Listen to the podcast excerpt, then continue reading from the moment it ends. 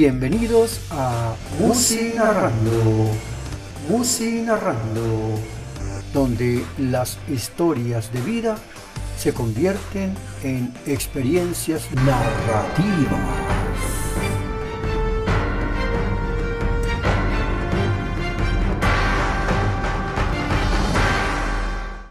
musical Juanito Alimaña, intérprete Héctor Lavoe. Juanito Alimaña es una canción de un personaje temido en la ciudad gracias a los favores que recibe de un familiar que es policía. Recluso 347.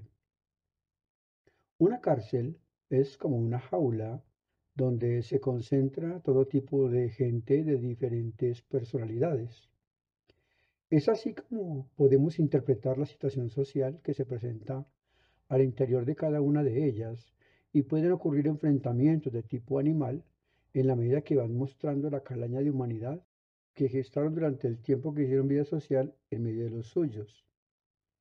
Lo que sí está claro es que estas personas fueron formadas en un ambiente hostil con familias disfuncionales. Lo que creó en ellos ese tipo de personalidad y los llevó hasta allí. El hacinamiento es tal que deben soportarse y, si no es así, se desencadena la furia en cada uno de ellos de tal manera que no hay poder humano que pueda detener esa ansia de poder de los unos sobre los otros. Podría decir incluso que hay personalidades con características animales, que unos tienen la paciencia del oso perezoso, otros la furia del león o la tranquilidad del camello, si es que se puede decir así. Esa fauna de personalidades suele encontrarse en las calles y puede que no ocurra mayor cosa. Sin embargo, cuando están encerrados en una celda de 3x3 o 4x4 y la ocupación es de cuatro identidades diferentes en ese pequeño cuarto, las cosas se pueden complicar de tal manera que no queda más de otra que implorar a los cielos que no ocurra una tragedia los centros penitenciarios en sí, los que son de países en vía de desarrollo, deberían tener un psicólogo que identifique el tipo de personalidad de los reclusos que van ingresando para ubicarlo en un sitio donde haya esa uniformidad de personalidades.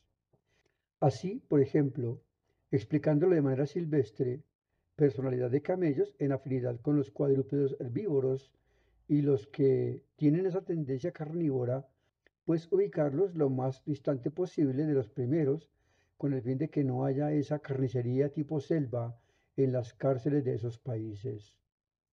Y este era un cuarto de 4x4 con dos camarotes, una especie de litera para cada uno de ellos.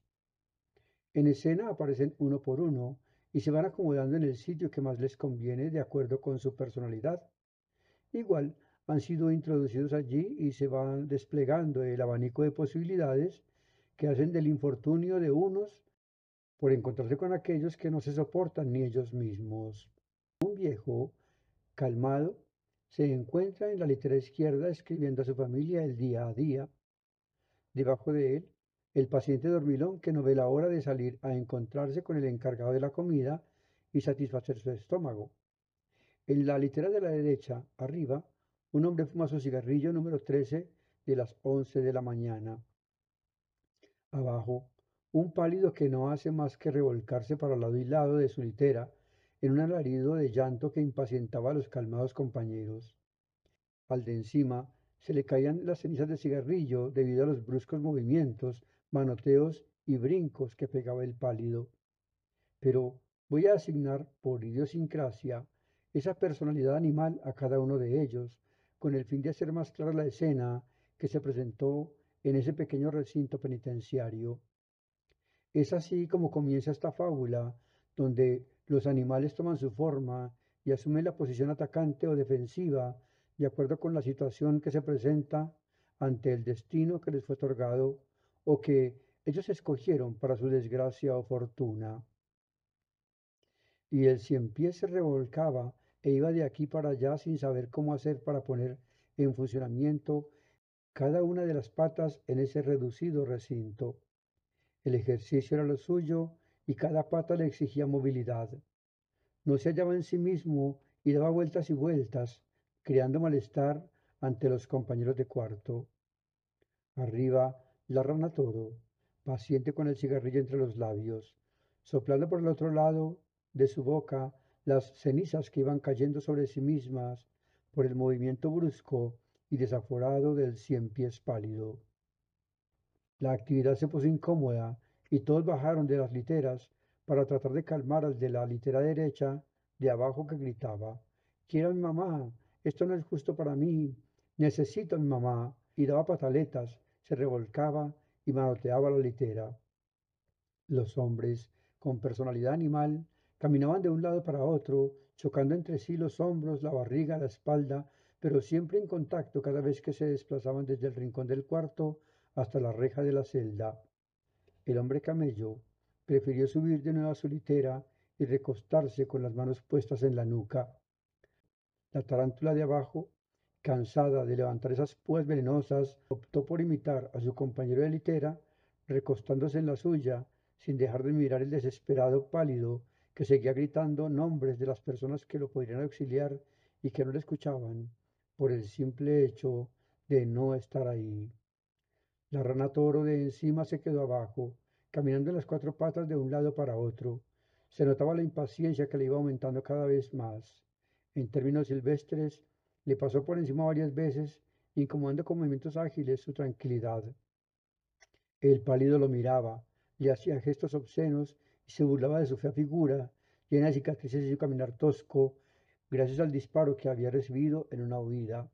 Los demás sonreían socarronamente al presentir que se acercaba el, el final de aquella escena trivial entre un desesperado encarcelado y un paciente acostumbrado al confinamiento.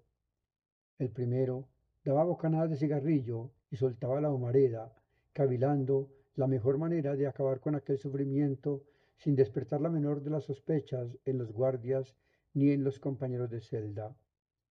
Se montó encima del pálido cien pies le tapó con esas anchas manos la nariz y la boca. Contó mentalmente un minuto sosteniendo el desesperado animal mientras se revolcaba, suplicando, con los ojos desorbitados, la inhalación de un milímetro de aire. Le dejó abrir la boca tan grande como pudo para inhalar ese milímetro de aire. En ese instante le introdujo el cigarrillo encendido y volvió a poner su ancha mano sobre la boca aún sin cerrar y lo sostuvo así por más de tres minutos hasta que dejó de manotear. Los ojos abiertos y el pulso desacelerado daban a entender que la tranquilidad había regresado a la celda. La hora del almuerzo llegó y en la celda número siete del segundo piso, bajo las cobijas, yace un pálido cien pies, sin esperanza de ser reconocido como el recluso que murió ahogado por las cenizas de cigarrillo. Era el recluso 347. Hasta aquí, Musi narrando, Musi narrando, donde las historias de vida se convierten en experiencias narrativas. Espero les haya gustado el programa de hoy. Cualquier inquietud, no dude en escribirme en los comentarios que, en lo posible, trataré de contestar. Les invito a que participen con su propuesta de canción y la historia que generó para que ustedes y yo compartamos esta secuencia de vida surgida de una canción. Suscríbase al canal para que escuche las muchas historias que suceden en el agitado mundo de la existencia humana. Saludos y hasta la próxima.